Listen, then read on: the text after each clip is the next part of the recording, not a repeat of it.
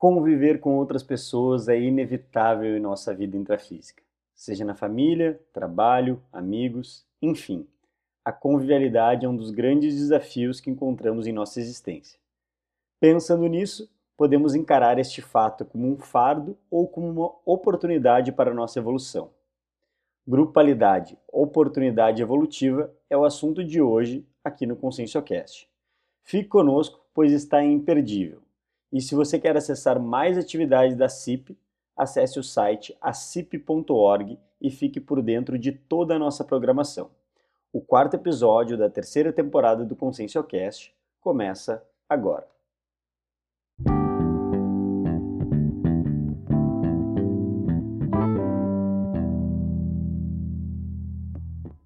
Olá, queridos ouvintes! Estamos iniciando mais um episódio do nosso ConsciencioCast. E hoje temos mais um episódio interessantíssimo. Hoje vamos falar sobre a grupalidade, oportunidade evolutiva. E para falar sobre esse assunto, conversaremos com a professora Cristina Elvangler.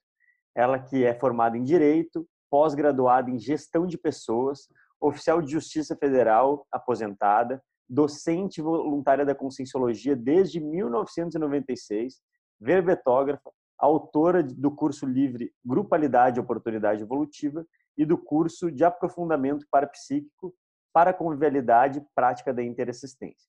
Ou seja, uma pessoa com uma vasta experiência para conversar com a gente sobre esse tema tão importante que é a grupalidade, a oportunidade evolutiva. Antes de iniciar o programa, lembrando a todos, não acreditem em nada, nem mesmo no que falarmos aqui no ConsciencioCast, tenham suas próprias experiências, experimentem. Cris, chamar assim, já seja bem-vinda aqui ao nosso programa, estreando aqui no ConsciencioCast. Tudo bem com você? Tudo bem, Eduardo. Estou muito feliz de estar aqui, vocês terem me chamado, ainda mais para falar de um assunto que uh, até pelo, pelo curso que eu fiz, enfim, dos verbetes que eu escrevi, dá para ver que assim que eu gosto muito, muito. Na verdade, eu vejo a vida, né? A gente fala o paradigma consciencial, muito pessoal aí, mas eu gosto muito de tratar do paradigma pessoal. Quer dizer, a lente que eu vejo a vida, que eu entendo as coisas, é por aí. Eu não consigo ver de outro jeito que não seja pela convivialidade, pela grupo carmalidade, pelos grupos. Então, é, eu adoro falar sobre isso, né? É, você falou aí que eu, eu tenho experiência, olha, eu, eu, eu busco, assim, experiência, mas o que eu posso dizer é que eu gosto muito a estudo, porque eu acho muito interessante compreender, assim, um pouco mais a fundo as relações pessoais, né? A razão de a gente estar tá aqui, pelo menos é assim que eu vejo, né? a razão de estar tá aqui é essa, é a grupalidade. E eu, Cris, se a gente parar para pensar no momento que a gente está hoje, na pandemia, que está todo mundo em casa e que a convivialidade ela precisa acontecer, muitas vezes com pessoas da família ou com outras pessoas que a gente acaba convivendo mais, é um desafio, né, Cris? É o assunto que a gente vai ter que falar que é importante a gente estudar sobre isso para entender melhor como que a gente lida melhor nessas relações, né? Nossa, então é, é, esse momento que a gente está vivendo é um momento que dá para aproveitar para a gente compreender mais as coisas e fazer uma, uma série de reciclagens, né? Mas a gente tem visto, sabe, Eduardo? Isso aí é, é comum. Eu estou aqui bem isolada, né? E aí hoje a gente estava brincando ainda, meu marido, porque eu estou aqui na, tô na praia totalmente isolada, e a gente ouviu um pessoal aqui na, nas casas que tem, aí de repente tem uns já, a gente viu umas umas discussões, né? E tu vê assim, olha, é, acho que é muito tempo só com a família, daqui a pouco as pessoas começam a se desentender, porque esse é o desafio, né? Esse é o desafio de, de, de conviver, né, de uma maneira mais intensa, né? É aquela velha história, né, para às vezes o casal se dá super bem, vai passar um mês de férias juntos num lugar e, e volta brigando, né? Porque porque nunca ficou tanto tempo assim, 24 horas juntos, né, naquela intimidade total. Então, eu acho que isso é a gente estudar sobre grupalidade ajuda a entender isso. O que, que acontece nesses momentos, né, que a gente fica mais tempo juntos? Eu acho que aí aparece tudo, né, todos os traços da consciência. Se a gente fica um pouco de tempo com um grupo, às vezes não aparece tudo, a gente consegue só colocar o melhor mas quando a gente convive 24 horas, não tem como aparecer só o melhor da gente. Aparecer que aquilo que não é tão bom, né? Em conscienciologia a gente fala o trafar, o traço fardo, né? O difícil e o trafor, o traço força. Todo mundo tem traço força que ajuda a evoluir, mas todo mundo tem trafar também, né? Além do, do que falta ainda a gente conquistar. E aí conviver em grupo é isso, é a gente conviver não só com o que a pessoa tem de melhor, mas com que ela tem o que não está resolvido ainda, né? Eu tenho, você tem, todo mundo que está nos escutando tem uh, os seus trafares. Então, Sim. eu acho até, não sei, se deixar eu vou falando aí, Eduardo. Não, eu, eu tenho até várias coisas que eu quero perguntar sobre esse assunto, mas antes, como é sua primeira vez aqui no programa, eu gostaria que você só contasse um pouquinho mais para a gente aí quem é a Cris, quem é a Cristina, como que você conheceu Conscienciologia, é, o que te fez chegar aqui? Eu sei que é uma pergunta ampla, mas pode falar um pouquinho do que você quiser, mais para o público te conhecer um pouco melhor. Ai, tá bom, Eduardo. Assim, eu, eu cheguei na conscienciologia uh, por uma experiência, uma experiência fora do corpo, uma projeção lúcida que eu tive, né? Que eu saí do corpo, me vi saindo, fiquei no meu quarto, assim, foi muito interessante. Eu, eu batia na parede, mas aí eu penetrava a parede. Foi uma experiência, assim, uh, única nesse sentido, né? Meio que eu saí do corpo, meio me batendo, assim, e batendo nas coisas, porque não tinha enfim, estava até assustado com o que estava acontecendo. E aí eu falei com uma pessoa que ela me disse, isso aí é uma projeção, porque eu não estava dormindo, eu estava acordada. Então eu fui atrás de conhecimento para entender isso. Então o processo da multidimensionalidade, uh, da projeção lúcida, que às vezes para a pessoa é difícil, ela chega para fazer os cursos e acaba, ela quer ter a prova, a autocomprovação, né, para si, enfim, ou ela fica naquela, ah, será que é mesmo? É possível fazer uma projeção? Será que a gente pode se relacionar com consciências que não estão mais aqui no intrafísico? Tudo isso, para mim, eu cheguei já na conscienciologia com isso resolvido, porque eu tinha tido experiência, né? Então, eu cheguei para entender o que tinha acontecido. E, e, foi assim que eu cheguei. Cheguei em Porto Alegre, numa instituição que não é, uh, que não existe mais, ela acabou se unindo ao IPC, depois, mais adiante, né? Então, isso também é um dado muito interessante do porquê que eu até estudo grupalidade, né? É, eu cheguei numa instituição que ela existia, que estudava a projeção, enfim.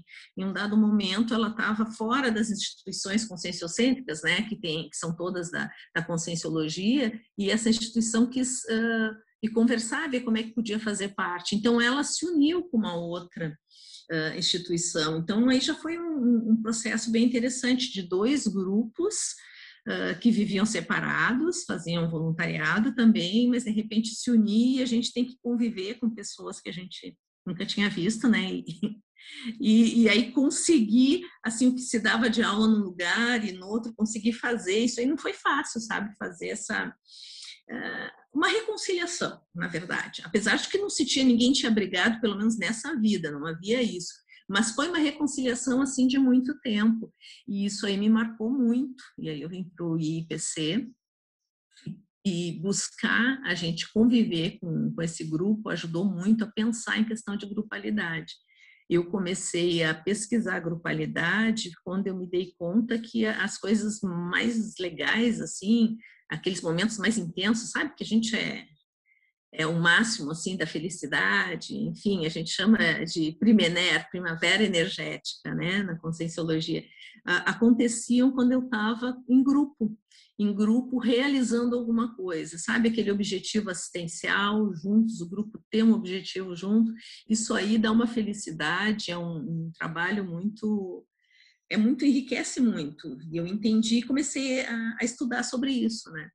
Então, e aí cheguei na Conscienciologia, logo em seguida comecei a dar aula, porque eu achei que era por aí, né? A docência, eu acho que é algo assim, não, não tem preço, né? Ser docente de conscienciologia, trabalhar com voluntariado, trabalhar com um grupo que está querendo evoluir. Não é que todo mundo seja evoluído, né? Totalmente evoluído, né, Eduardo, para a gente na conscienciologia, mas é que a gente quer, pelo menos eu acho que isso nos une. Nós temos esse, esse objetivo de evolução. Então, isso que nos deixa juntos todos, né? A gente fala numa programação aí grupal, uma maxi proex, né, grupal, uh, isso nos une, independente da instituição que a gente esteja, mas a gente está querendo evoluir junto, entender um pouco mais, né? O que, que a gente está fazendo aqui, por que, que a gente está numa família, não está em outra, por que, que a gente está com determinado grupo e não está em outro, e o que é, e o que eu achei, estudando assim bastante, o que eu achei uh, mais interessante é a gente aproveitar a, a, oportunidade de estar, em, seja qual grupo que a gente esteja, a gente aproveitar ao máximo, né? Porque é oportunidade sempre a gente vai aprender, mesmo que seja um grupo que seja difícil, e às vezes é difícil, né, a convivência, nem sempre é fácil, mas às vezes essa dificuldade é que nos move, assim, que faz a gente ter que mudar algumas coisas, rever, repensar, uh, se reconciliar com o outro, se reconciliar consigo mesmo, né, se compreender. Enfim, não sei se eu contei, é, esse é, o que eu sou. Esse é o que eu sou, esse é o que eu sou. Muito bom, acho que agora todos os ouvintes aí já estão te conhecendo muito melhor. Pô, é, eu já te conheço há mais tempo, aí sei que eu sempre alto astral, aí sempre uma energia muito para cima. E, e aí o que eu acho legal, Cris, que você estava falando, assim, tem algumas questões. Quando a gente começa a falar de conscienciologia, eu fico pensando que, na verdade, se a gente começa a pensar em evolução, a gente podia pensar, ah, não, agora vou me tornar aí um, um ser evoluído e vou ficar em cima de uma montanha e não vou mais conviver com ninguém. E aí, digamos assim, seria até uma tarefa fácil, né? Mas é exatamente esse o tema que você traz, que é uma oportunidade. Aí que a gente põe à prova a nossa convivialidade e a nossa é, consciencialidade, né? Não sei se você pode comentar sobre isso. É, bem isso, né? Uh, a gente sozinho, Aí vem aquela história que é bem interessante, a, a nossa programação, a nossa missão de, uh, missão de vida, né? Ela é, ela tem um aspecto individual, porque a evolução de cada um depende de cada um. A minha depende só de mim, a tua só de ti, enfim, mas ela não acontece de maneira solitária. Ela é individual, mas não é solitária, ela é em conjunto. E aí, falando disso de a gente estar sozinho e poder evoluir, aí existe uma, uma impossibilidade, né? Até porque eu acho que aí é compreender por que, que uh, nós temos que nascer, a Conscienciologia fala de a gente ter muitas e muitas vidas, né? Por que, que a gente tem que vir tantas vidas, tem que nascer tantas vezes? Se fosse possível a gente evoluir sozinho ali nesse, nessa montanha, ou em cima de uma nuvem, melhor ainda, né? Seria, né? Sentadinho em cima de uma nuvem. Uh, a gente não precisa renascer tanto, né? Para conviver com tanto, uh, tanto uh, diferentes pessoas, tipos diferentes, personalidades, enfim, né? E é isso que é a riqueza, é isso que é como eu vejo a evolução, ela só é possível justamente se a gente conviver com diversos tipos de pessoas, desde a mais brava, na mais tranquila, da pessoa mais cosmoética, da outra que não é tão cosmoética também. Essa convivência é que faz a gente crescer, a gente vai se vendo em alguns aspectos, a gente vai se vendo no outro, em outros aspectos, pelo contrário, a gente vê no outro e vê assim, olha que bom que isso aí eu já, já resolvi, né? Então, isso é que faz a gente crescer, a evolução é isso, é a gente conseguir conviver com todos os tipos de pessoas, não só todos os princípios conscienciais. Isso é a ideia do senso universalista, né? Quanto mais evoluída a consciência, mais senso universalista ela tem. E o senso universalista é isso, é de a gente conseguir conviver de maneira pacífica, tranquila, assim, aceitando, estando feliz, né? Eh, eh, de conviver com todos os princípios conscienciais. E aí entra não só as pessoas, né? Convivência com, enfim, com seres humanos, os pré-humanos, e também um outro aspecto, né, Eduardo? A gente conviver ainda com as consciências extra, extra, extrafísicas. Olha, dei uma embolada aí na voz. Mas a gente, a, a, as consciências, né? A consciência que não está mais viva. Então, a gente convive com tudo isso o tempo inteiro. Então, e é por isso que a gente tem que nascer, ressomar tantas vezes, para a gente ter esse, essa diversidade de experiências, né? experimentar muitos, muitos relacionamentos, contatos, poder reconciliar com as pessoas que às vezes de um outro passado a gente não tratou muito bem. Enfim, e poder se ajudar. Eu acho que é, é, é por aí. Sozinho em cima do morro, em cima de uma nuvem, a gente não evolui. A gente pode pensar, ter as nossas autorreflexões, é tudo muito bacana, mas isso depois tem que ser colocado à prova no convívio ali, dia a dia. Senão a gente vê aquela pessoa que diz que é muito evoluída e fala coisas muito bonitas, tem um discurso sensacional, aí chega em casa, chuta o cachorro, o filho fala, sai gritando, não consegue responder bem para a esposa, enfim. Isso falando de relacionamento mais íntimo. Quem dirá aí fora, a gente não vê a, a pessoa que está ali do lado, né? Não dá um bom dia para o zelador, enfim, aquelas coisas. Eu acho que a, a evolução passa por aí, a gente conseguir conviver, conviver. E eu, Cris, é, do que você está falando, estou pensando o seguinte: quando a gente, você trouxe no começo da nossa conversa que existem é, traços força e traços fardos aí de cada uma das pessoas. E aí na convivialidade esses traços eles ficam mais evidentes. E aí a minha pergunta é, por que será, que é o questionamento meu, que tem alguns traços que nos incomodam mais? Vamos supor assim, a gente está convivendo com os defeitos das outras pessoas a todo momento. E tem certas coisas que a gente fala assim, ah, não, tudo bem, a Cris tem isso, mas tá tudo certo mas tem algumas coisas que acontecem que nos incomodam tanto e nos tiram do sério. Por que será isso que tem algumas coisas que a gente não tolera e outras que a gente é, tem essa dificuldade maior? É, eu penso, Eduardo, que é justamente aquilo que, que de repente a gente tem também, né? A gente não consegue conviver e nem, nem identificar. Ah, é tão difícil, às vezes, aquele traço que eu não consigo nem identificar em mim, não consigo nem, nem ver ele uh, ele atuando né, sobre a minha consciencialidade, assim, eu quanto consciência utilizando aquele traço, eu não consigo enxergar porque às vezes é uma coisa que eu acho muito muito feia, muito chata, enfim. Aí eu olho no outro e aquilo me incomoda muito, porque é aquela coisa do, do a gente se projetar aqui não é projeção, né? Não é projeção a saída fora do corpo, mas se projetar no outro, né? A gente acaba se vendo e isso é que é o legal da convivência e a gente, por isso que a gente precisa conviver, né? E viver em grupos, né? Porque a gente às vezes não consegue se enxergar e aí quando você olha no outro, aquele aquele defeito, aquele trafar te incomoda então, quando acontece isso, que a gente costuma dizer, olha, se incomoda tanto, para um pouquinho, presta atenção, porque você deve ter em algum nível, talvez você não tenha naquele mesmo nível, aquele mesmo grau, mas em algum nível você ainda tem isso, e você também. Então, aí, uh, isso é legal na conscienciologia, né? Quando a gente estuda e faz autopesquisa, porque aí é quando a gente vai falar mal do trafar do outro, justamente esse que incomoda, a gente tem que pensar bem, porque na verdade a gente está falando da gente mesmo, né? Porque provavelmente eu tenho também. Aquele trafar que não me incomoda é, é aquilo que às vezes eu já superei, então, o trafar do outro, né, que não me incomoda, como eu já superei, como eu não tenho aquilo, é, é mais fácil, né, eu olhar no outro e isso não me incomodar. Eu até vejo, mas não me incomoda. Agora, quando incomoda, eu acho que é um indicativo de que é algo que a gente precisa olhar com mais carinho em nós mesmos. Mas eu posso dizer uma coisinha que tem a ver com isso, sabe, claro. Eduardo? Que isso tem a ver com o processo também de autoconvivência.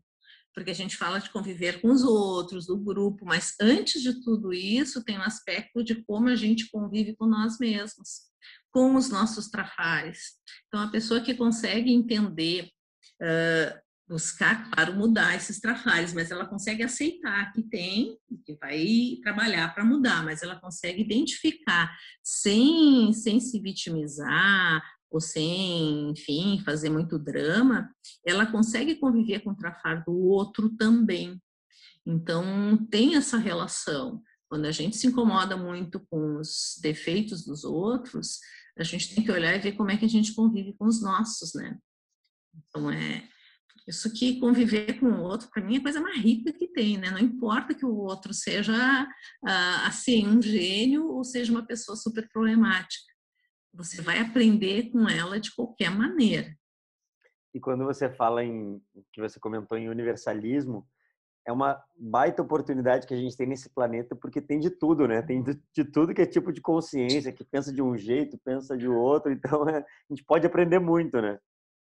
Sim, nossa, tem de tudo, né? A gente não precisa nem muito longe. A gente ficar aqui só no nosso país mesmo e ver aí a, as, a polarização que existe em todos os aspectos políticos, enfim, né? Hoje em dia, então, nós estamos num momento assim que, que o processo da convivência que está meio complicado, né? Porque as pessoas têm o direito, todo mundo tem o direito de pensar, enfim, como quiser, ter essas, né, as suas simpatias por isso ou por aquilo. Agora, parece que a gente está num momento que se você pensa diferente de mim, vamos, como é que é agora a moda? É cancelar, né?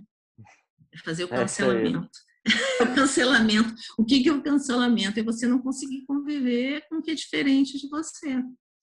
E isso aí, sabe, Eduardo, que uma, uma coisa que é bem interessante no, no meu curso de grupalidade, e também eu trouxe num, num, primeiro artigo que escrevi sobre gestação consciencial grupal, que é bem interessante, que é essa coisa de a gente querer conviver só uh, entre as pessoas que em grupos que, que só retroalimentam o nosso próprio pensamento, né? Que pensam igual, que são muito parecidos, é uma delícia, né? Você fala, o outro entende, todo mundo pensa igual. Só que se você convive só nesse no meio que todos pensam parecidos, o que eu acho que existe um risco muito grande. Isso é o que eu penso, viu? Que existe um risco muito grande de, de haver uma mediocrização todo mundo fica meio medíocre, fica todo mundo do mesmo jeito, ninguém avança porque não tem o, o desafio, todo mundo pensa igual. Então, uh, é claro que é gostoso a gente estar tá em grupos que pensam como a gente, a gente poder, né, falar à vontade, todo mundo concorda, mas esses grupos têm que se relacionar com outros maiores e diferentes, porque senão também acaba se fechando, né? O grupo se fecha, fica acontece esse processo de mediocrização e acontece uma coisa que parece como se fosse um egocentrismo, sabe, levado para o grupo, um grupocentrismo. Isso acaba intoxicando, assim como uma pessoa sozinha acaba se intoxicando dela mesma, se ela tiver num grupo que só pensa igual, mesmo que eles sejam legais, não estou falando nem, nem que os pensamentos sejam ruins, nem é isso, mas acaba intoxicando porque não tem nada novo, não tem não tem argumentos novos e a gente não consegue daí lidar com aquele binômio que é tão sério, tão importante na Conscienciologia, a gente fala muito, muito, mas eu acho que a gente entende ainda pouco, desculpe essa minha opinião, mas eu acho que a gente entende, me incluo, que é a questão do binômio admiração e discordância. É, é um dos, dos binômios que me chama mais atenção na Conscienciologia porque ele na teoria é o que eu concordo assim bastante com você, porque na teoria ele é muito, ele é fácil de entender, mas na prática que é o difícil, na prática que e, e aí você falando isso me, me leva a pensar o seguinte que muitas vezes essas imaturidades que a gente tem em se relacionar com os outros na verdade, a gente está demonstrando algo que a gente não está seguro com a gente mesmo. Por isso que a gente não consegue respeitar que alguém pense diferente. Porque como a gente já não está seguro com aquilo, porque assim, vamos parar para pensar. Qual o problema se você pensa uma coisa e o outro pensa outra? Se a gente pensar na teoria, tá tudo bem. Qual o problema que ele discorde, pense diferente? Só que como a gente já não está confortável com aquilo, no meu ponto de vista, claro, é, com aquilo que a gente está pensando ou acreditando ou vivenciando, e a gente precisa de um apoio de todo mundo. E quando não tem, a, gente, a nossa tendência é atacar, por hipótese, a pessoa, ou ficar brabo, ou cancelar a pessoa, ou qualquer coisa nesse sentido. Mas aí, junto com isso, eu queria te perguntar o seguinte: né? vai ao encontro disso que a gente está conversando, que é essa questão da convivialidade, principalmente quando a gente fala mais de família ou pessoas mais próximas, tem muito um aspecto de querer mudar outra pessoa, né? E, e, quanto que isso pode atrapalhar a convivialidade. Por exemplo, ah, a Cris aqui começou a estudar conscienciologia, agora quer que todo mundo da família pense igual. Tem isso também, né? É uma falta de respeito com o outro. Como que você enxerga isso? Às vezes nem é por mal, sabe, Eduardo? Quer dizer, principalmente na família, quase nunca é por mal. A pessoa, às vezes, ela descobre algo que ela acha que é bacana, que é legal e que ela gosta. Na conscienciologia acontece muito isso. Eu já vi muito acontecer. Daí a pessoa fica querendo que todo mundo vá para lá, né? Não, você tem que ser, isso é, é, vai estudar isso que é legal e não respeita, às vezes, o, o, o tempo do outro, o momento evolutivo ou, ou a maneira de pensar do outro também porque cada um tem que encontrar o seu caminho, né? Todo mundo está evoluindo, todos nós estamos evoluindo, o mundo inteiro está evoluindo, né? E nós estamos evoluindo aí a vidas e vidas, né? Enfim, e, e o outro também está evoluindo. Eu estou e o outro está. Então, cada um é que tem que escolher aí o caminho, a velocidade que ele quer evoluir, uh, por onde, de que maneira. Tem diversas maneiras de a pessoa evoluir. A gente, nós estamos aí, escolhemos, né? Aproveitar essa ciência nova para utilizar em prol da, da, evolução, né? entendendo ela, mas isso somos nós, e as outras pessoas podem pensar diferente, está tudo certo, uh, cada um tem o seu jeito. Eu acho que tem, se as pessoas respeitassem mais a liberdade do outro, né? a gente fala muito em liberdade, mas a gente pensa muito na nossa, né? Liberdade, e o quanto a gente, às vezes, uh, né, impede a liberdade do outro. Não que a gente vai amarrar, vai forçar, mas às vezes usando né, de artifícios para que o outro acabe fazendo o que a gente acha que é o melhor até para ele. Mas às vezes não é. Cada um tem que escolher, né? Enfim, cada um tem que escolher as suas coisas. Mas eu concordo ali, você estava falando aquilo, eu achei muito bacana do quando a gente está com, a gente não está seguro, né? A gente quer impor quem quer impor muito a sua vontade porque ele não está seguro também daquilo, né? Quando a pessoa está tranquilo, tudo bem que o outro pense diferente. Qual é o problema, né? Mas e, e, e o binômio admiração e discordância, eu acho que ele vem para isso. Olha, a gente pode se admirar com consciência, admirar o esforço evolutivo que nós todos estamos fazendo e a gente discordar até da manifestação do outro, de como ele pensa, das ideias dele, mas isso não nos dá o direito né, de atacar outra consciência. Até porque a gente nem sabe, né? De repente a outra pessoa até, ah, ela é que está certa, a gente está errado, a gente também não é, sabe, né? E tem, e tem uma coisa legal que eu vejo aqui que a gente estuda na Consciologia, que é de substituir, de tirar do, assim, do, da nossa manifestação aquela questão de verdades absolutas para verdades relativas de ponto. Ou seja, isso que a gente está falando aqui é o que a gente entende de mais relevante nesse momento. Pode ser que amanhã não seja isso. E está tudo bem. É, isso é o que nós entendemos, né, Eduardo, é, também. É isso o que, que eu acho que o que a gente pode fazer é isso, é trazer, trazer informação e a pessoa decide se aquilo é importante para aquele momento dela, né? E, enfim, porque às vezes não, aquele não é o momento da pessoa e também não quero dizer aqui, também a gente às vezes traz assim, não é o momento, aí parece que ela precisa ainda andar para chegar uhum. uh, no, no, momento melhor, que é o que você está. Não é isso, gente, não é isso que eu estou dizendo. Eu acho que são momentos evolutivos, é o estilo da pessoa, é como ela decide evoluir, está todo mundo evoluindo, e, e a gente tem que ver, na verdade, é, é, é pensar no que a gente fez no curso intermissivo. A gente fala muito antes de a gente renascer, né? O que, que a gente se propôs, porque é isso que vai dar a dica para o teu caminho, que a gente chama de ProEx, programação de vida, né? Programação existencial. Então cada um tem que ver o que que o que que ele planejou para fazer nessa vida. E aí a gente está lá correndo atrás da nossa, às vezes quer se meter na do outro, né? A gente nem sabe qual é a nossa, a gente está buscando entender o que, que a gente veio fazer. E aí fica querendo dar pitacos né, na, na programação, às vezes, do outro, então, e atrapalhando, às vezes, né? Porque é mais fácil, né, ficar dando a dica para os outros do que a gente olhar para a nossa autopesquisa. E, e aí, Cris, eu queria, eu queria te perguntar o seguinte: como a gente não teve nenhum tema aqui né, no Conscienciocast falando de autopesquisa, se você pudesse definir aqui para a gente o que, que é essa, isso que a gente fala tanto de autopesquisa e, e é uma técnica, é a mesma coisa que autoconhecimento, como que funciona isso, assim, da questão da autopesquisa? É, não é a mesma coisa, isso é, eu acho que é bem legal falar, porque não é a mesma coisa que autoconhecimento, né? A gente ficar só se olhando, é muito mais do que isso, é uma técnica mesmo, né? A gente até fala, autopesquisa, ela tem, ela tem metodologia, a gente tem que usar um, um processo de cientificidade para se olhar. Então, a, a metodologia da, da, conscienciologia, o que se trabalha direto, é a questão da autoexperimentação, né? Então, é buscar fazer de si o seu próprio laboratório.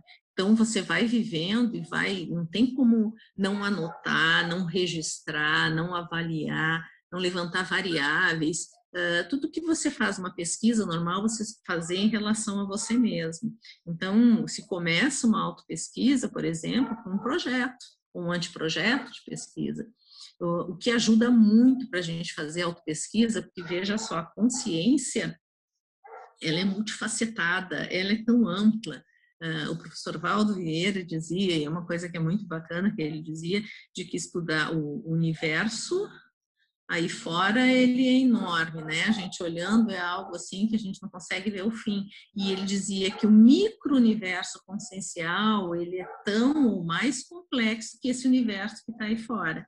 Então, para a gente entender o que, que é fazer o estudo da própria consciência, né? Então, nós somos, nós somos muitos, somos multifacetados. E às vezes a pessoa fica se olhando, ela se perde. Então, a autopesquisa é um processo que ajuda a pessoa a se organizar. E uma, uma das coisas que a gente sugere para ajudar na autopesquisa é a pessoa escolher um tema de pesquisa, uma temática, e ela se olhar através daquela temática, né? Uh, o que seria o seu problema de pesquisa, se a gente fosse falar num, num projeto de pesquisa normal, problema de pesquisa, sua pergunta de, de pesquisa, levantar hipóteses, né? Só que isso em relação a ela mesma. Então, a gente busca uma temática, uh, uma problemática, algo que a gente quer responder ou quer entender, e, e levanta hipóteses sobre isso, e depois coloca isso em é levantar dados, né? vai colocar isso à prova. Isso é trabalhar com autopesquisa, com cientificidade. Então, por exemplo, o tema que eu comecei a, a, pesquisar quando eu cheguei na conscienciologia e entendi, na verdade não foi quando eu cheguei, eu cheguei para estudar a projeção e fui entender de autopesquisa bem mais adiante, se passaram alguns anos. Fiz um curso né, sobre autopesquisa e aí que disseram, qual é o seu tema de pesquisa? Eu disse, hã? É isso? um tema de pesquisa, não sei. E aí, é, é, e às vezes as pessoas meio que se confundem, ficam problematizando, né? O tema de pesquisa é algo que você quer conhecer sobre você. Através daquele tema, você vai se olhando. Então, tem que ter alguma coisa, um foco porque senão a gente se perde, nós somos muito, né? A gente tem muitos, muitos traços, muitos eh, traços fardos, traços força.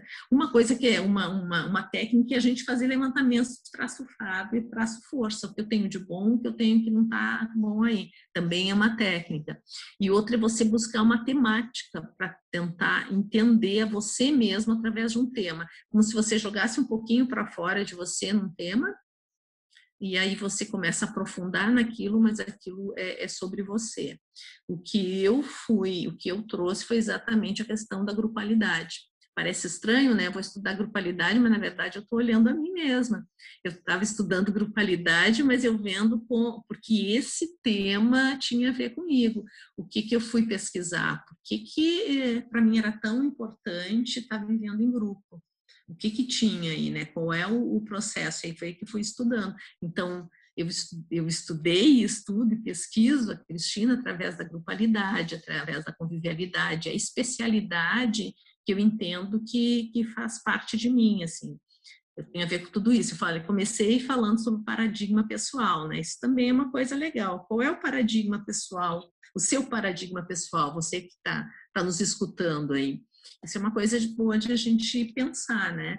Quer dizer, o paradigma é a lente que eu olho as coisas, como eu vejo o mundo. Qual é o meu? Tem pessoas que vêm sobre a outra ótica, né? Uh, vêm pela conscienciometria, tudo eles fazem, tudo eles medem, né? A pessoa tem isso. Enfim, o meu é, é, é a conviviologia, a convivialidade, é isso que eu, é por aí que eu consigo me mensurar como consciência. Eu penso sobre isso, é uma, então, tem a ver com a minha especialidade, mas isso eu entendi a partir da autopesquisa com o tema de grupalidade. Não sei se ficou claro para o pessoal aí, mas enfim. ficou muito claro, muito claro mesmo. Eu, foi uma, uma boa uma aula aí sobre é, autopesquisa. E aí, Cris, eu queria te perguntar o seguinte, a gente falando sobre esses assuntos, é, eu sempre gosto de perguntar para os professores, para os pesquisadores aqui no ConsciencioCast, você já de, falou várias, mas é, quais as principais técnicas que você descobriu ao longo do tempo para melhorar essa questão da convivialidade? Porque assim, o nosso ouvinte, querendo ou não, ele vai ter que conviver com pessoas. E aí, assim, o que, que você viu que, melhor, que ajud, te ajudou a melhorar nessa questão aí da convivialidade?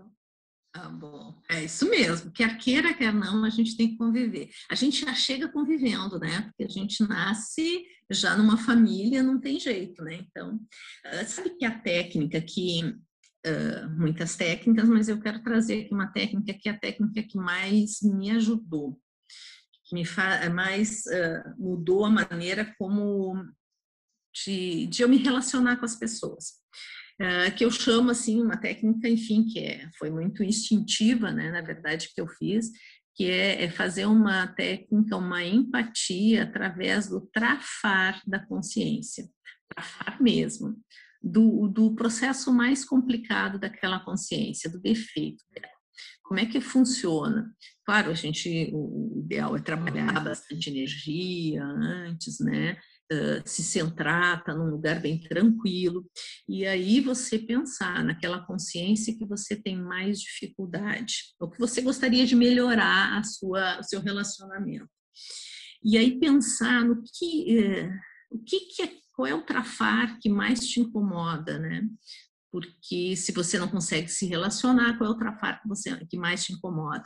E aí, que, que atrapalha, enfim, a relação que tu tem com a pessoa, o trafar dela. E aí você buscar uma aproximação, né? Aí a gente fala em energia, né? Uma aproximação é uma empatia multidimensional, enfim, com a energia tentar uma aproximação com essa consciência e, fazer uma empatia, uma assimilação com ela, uma assimilação simpática, de maneira de você conseguir perceber como é evoluir tendo aquele trafar sabe, se ver como se fosse a pessoa, botar o chinelo dela, ficar no lugar dela e com aquele trafar, pensa naquele trafar, no que é difícil, como aquela consciência convive com aquilo, como é que ela consegue conviver e evoluir tendo aquele trafar.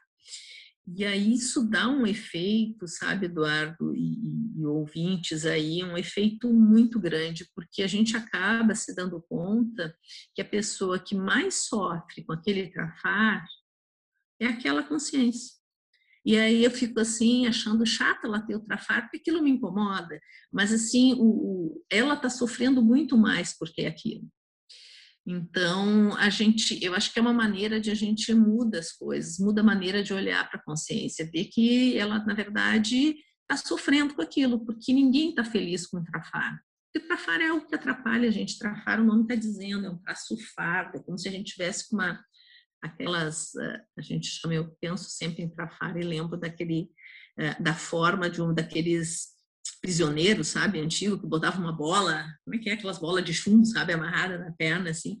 Então, trafar para mim é isso, imagina, a consciência está se arrastando, porque todo mundo está evoluindo, isso é, mesmo que a pessoa não tenha isso claro, nós estamos evoluindo, é o nosso processo normal de consciência. Imagina a pessoa evoluindo e arrastando aquele traço.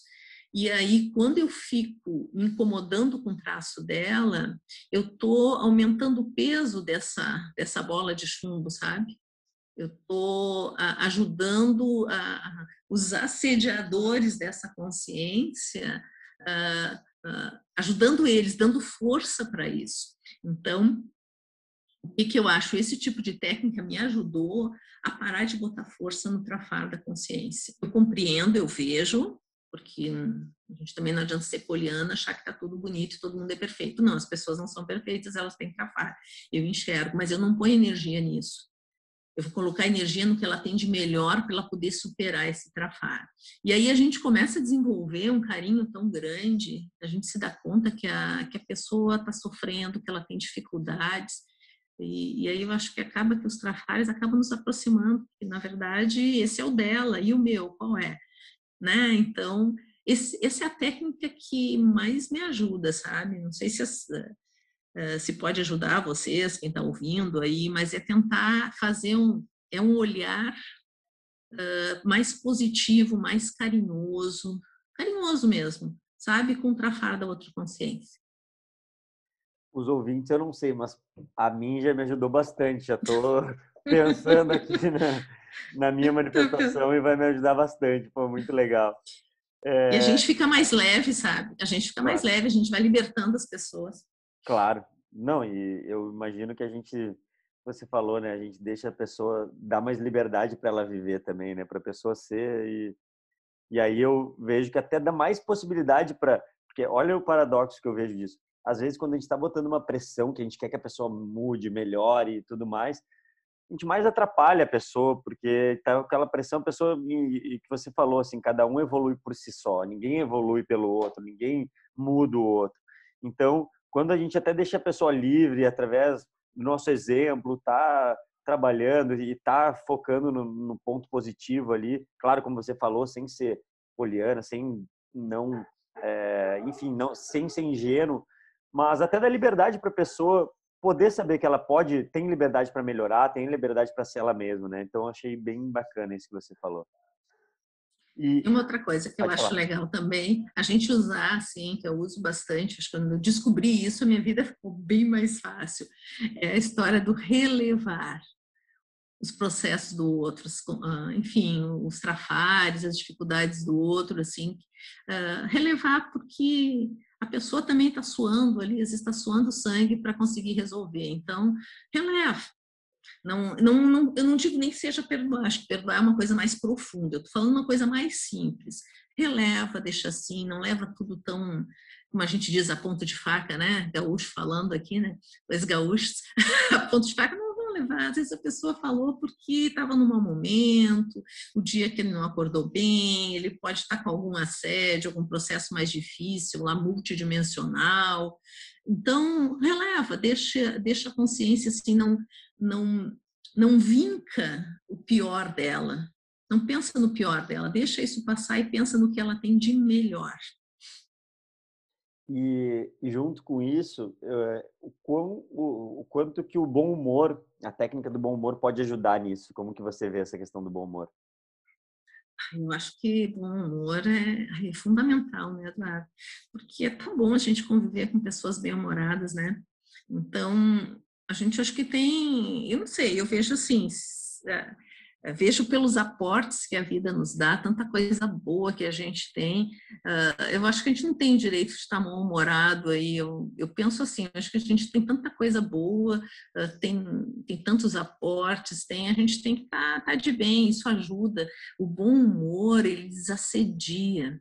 Você chega com bom humor, às vezes é uma situação totalmente difícil, uh, aquilo desassedia, as pessoas ficam mais leves, as coisas se resolvem, no fim fica tudo bem, se, se chega a um consenso, ou se não chega a um consenso, pelo menos ninguém fica tão brabo um com o outro, mas eu acho que é, é, um, é um processo de pensar em bom humor como uma ferramenta de desassédio, desassediar, né? E a, a, si próprio e aos outros também. Eu acho que, e quanto mais bom humor, isso é tão interessante, quanto mais bem-humorada que a gente está, mais a gente fica, né? Parece que é uma coisa uh, que retroalimenta, né? Então, é, eu acho que, que vale a pena a gente ver o lado bom, aquela coisa do copo meio vazio meio cheio, né? A gente, isso acho que tem a ver com bom humor. A gente vê o lado bom das coisas, sem deixar de ver o que não está legal, né? E, e tentar mudar o que é possível, e a gente, às vezes, as coisas não são fáceis, tem momentos que a gente fica triste, é claro,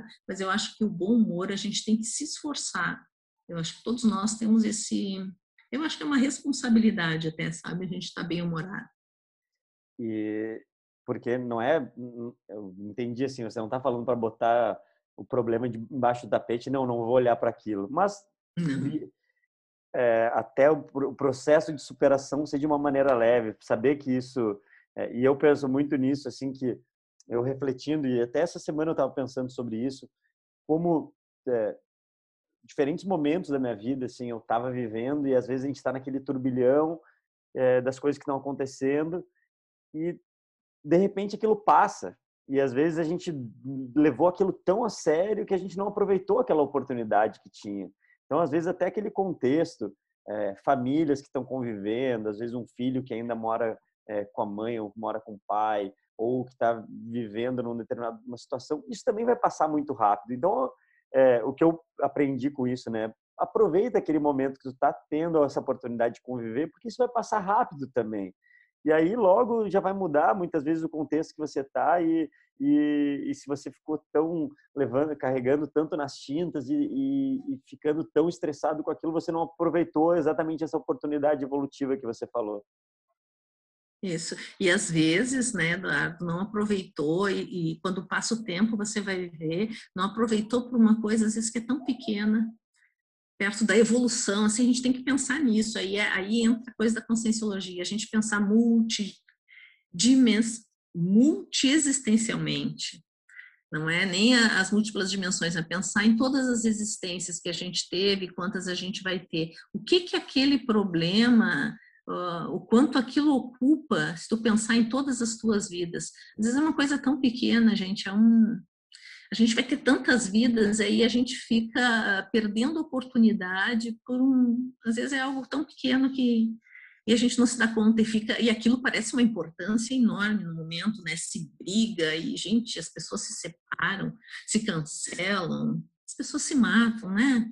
Por tão pouco. Aí assim é, é, é tão é, tão, é triste isso. Então, o que, que a gente pode fazer? Fazer o contrário, a gente aproveitar, gente. E aí que entra, acho que essa coisa que eu falei do relevar algumas coisas. E eu acho que é, é nisso, assim, você vê a importância disso uh, na sua existência, na existência daquele grupo. Vale a pena se brigar por isso? Né? Então, é, normalmente, acho que se a gente pensar bastante, a resposta é não. Isso não quer dizer que a gente não vá se posicionar de novo. Eu acho que não pode ficar essa ideia. Não é botar embaixo do tapete, não é a gente ter um senso de realidade e aí entrar a autopesquisa, a gente conseguir ver as coisas como elas são. Não é pintar de cor de rosa né, o céu e achar que está tudo certo. Mas é a gente levar tudo isso com uma leveza. Uma coisa que me ajudou, quer dizer, que me ajudou, não, o que me fez, eu acho, foi que me encantou quando eu cheguei na conscienciologia, foi a, a ideia de que o sofrimento não nos ajuda em nada. Sim, não adianta, não é sofrendo que a gente evolui. Não é sofrendo. Sofrimento, ele tem a ver com, o sofrimento tem a ver com castigo, isso não tem a ver com amparo, sabe? Com amparadores, a gente olhar para frente. Ah, a gente tem que ser responsável, às vezes as coisas são difíceis, tem que fazer, mas a gente não precisa sofrer, não precisa mais sofrer. A gente pode uh, olhar as coisas de frente mudando sem o sofrimento. E eu achei isso sensacional. Gente, não precisa sofrer. E ninguém fica melhor por sofrer.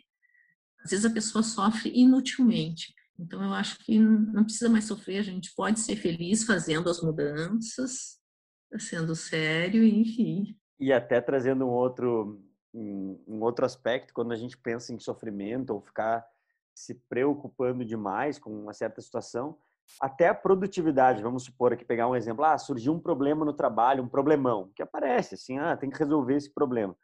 Se ficar sofrendo demais, na verdade, vai perder até a produtividade para resolver aquilo, sabe? Do que pegar e, não, vamos fazer então, tudo bem, vamos botar a mão na massa, qual que é o primeiro passo? Então, acho que é, que é bacana. E você falou algo que é legal, assim, de não não significa que a gente vai ser passivo. Tipo, você está falando assim, vamos levar na uma maneira pacífica ou de paz, mas sem ser passivo. Não significa que a gente não vai se posicionar. Não significa que às vezes a gente não vai falar coisas que as pessoas não vão gostar. E não, não é querer ser o bonzinho de tudo, né?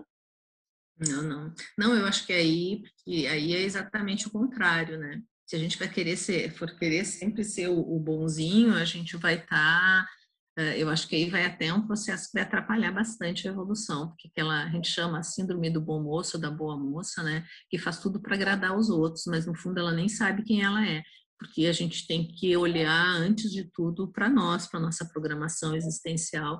A gente veio para cá para realizar alguma coisa. Nós nascemos para realizar algo específico, cada um. E tem coisas que a gente faz juntos, em grupo, né? A gente não faz isso sozinho, mas tem coisas específicas nossas. Então, se a gente planejou algo e nasceu para fazer isso, me parece assim, pela lógica, que nada é mais importante do que a gente fazer isso, né? Agora, é claro, a gente não vai fazer isso que a gente veio para fazer pisando em cima dos outros. Eu acho que esse é o grande desafio. A gente vai fazer o que veio para fazer de uma maneira pacífica, se relacionando. Porque fazer só o que a gente tem para fazer não é difícil. O difícil é fazer isso convivendo com essa diversidade de consciências, né? Isso é que é o desafio. Então, é a gente conviver com todas as consciências, realizar o que a gente tem que realizar e fazer, aproveitar e fazer todas as reconciliações. A gente tem muita, às vezes, as dificuldades de se relacionar é porque vem do passado, não dessa vida de outras, né? E a oportunidade de a gente encontrar a pessoa agora e poder é, fazer diferente. Aí, às vezes, a gente volta a brigar de novo. Não, gente, a gente está junto justamente para fazer diferente, para se dar bem, para se entender, para compreender o outro, né? Enfim. Não, Cris, muito bom. E assim, passou muito rápido aí. A gente está é, chegando no nosso horário e passou como se fosse cinco minutos. E, Cris, até vou ficar. A gente vai ter que. Eu não sei se você já, já deu esse curso pela CIP ou, ou como que os, os, ouvintes podem te, te acessar aí para fazer esse curso. Não sei se ele já está online ou se a gente vai ter que combinar com o pessoal da CIP para te convidar aí para botar online. pois é, não, isso aí eh, eu não sei porque a gente eu dava sempre ele ao vivo, né, principalmente de aprofundamento para psíquico, ah, tá. né? Então vamos ver o que vai acontecer aí, vamos ver como é que vai acontecer essa pandemia aí para a gente depois falar. A Glaucia fica falando isso também, é. vem dar o curso pela CIP. Boa, é, não, mas a gente vai se encontrar, vai ter um jeito, é, sim. Não, é, acho que agora o pessoal vai vai, depois desse ConsciencioCast aí vai ter um vai ter um público te esperando aqui para o teu curso online. Tá Mas... Esperem que eu chego, daqui a pouco a gente chega, tá bom. Muito bom. Cris, está chegando o nosso fim aqui. É, não sei se você quer comentar mais alguma coisa que eu não te perguntei, que você quer de deixar de mensagem final aí para os ouvintes. Ah, eu acho que eu falei bastante já, né, gente? Mas eu quero dizer assim que foi muito bom, Eduardo, conversar contigo e, e assim, ó, o, que eu, o que eu quero dizer para o pessoal, vou deixar assim, que eu acho que não existe nada mais importante do que a gente se relacionar com as pessoas. Então, não é uma questão até que não, não, não, não é nem ela é obrigatória, né? Viver, se relacionar. Então, por que não se relacionar bem? a vida pode ser tão mais fácil, mais tranquila, a gente pode evoluir mais rápido, produzir mais, se a gente tiver mais leveza, se a gente tiver mais leveza nos relacionamentos, nos grupos que a gente está e dando sempre, né, eu acho que botando energia no que as pessoas têm de melhor, nos seus, no que ela é singular, na sua parte, no seu trafor melhor, botar energia nisso se todo mundo botar energia no trafor do outro, isso vai se somar, a gente vai aproximar os amparadores e a gente vai ter um sucesso muito maior, porque a gente está tudo junto. E não tem jeito, né, Eduardo, uh, ouvintes, nós estamos, o planeta é um só. Na verdade, a casa é uma só. Então a gente vai ter que cuidar e vai ter que evoluir, é aqui, é junto com, com essas pessoas que tem aqui, não tem jeito, estão nesse planeta. Então, quanto antes eu acho a gente se resolver com todo mundo, melhor. Ótimo, Cris. Muito obrigado aí pelo, por, esse, por essa conversa, pelos ensinamentos, as reflexões. Aos ouvintes, é, acompanhem nosso Conscienciocast. Como vocês sabem, semanalmente a gente lança uma entrevista nova, assuntos novos para debater e trazer ferramentas para autopesquisa de cada um de vocês. E acabamos o Conscienciocast aqui. Se você quiser saber mais informações sobre a Conscienciologia, sobre a CIP, é só acessar o site acip.org e acompanhar todas as nossas atividades. Ficamos por aqui e esperamos vocês no próximo episódio.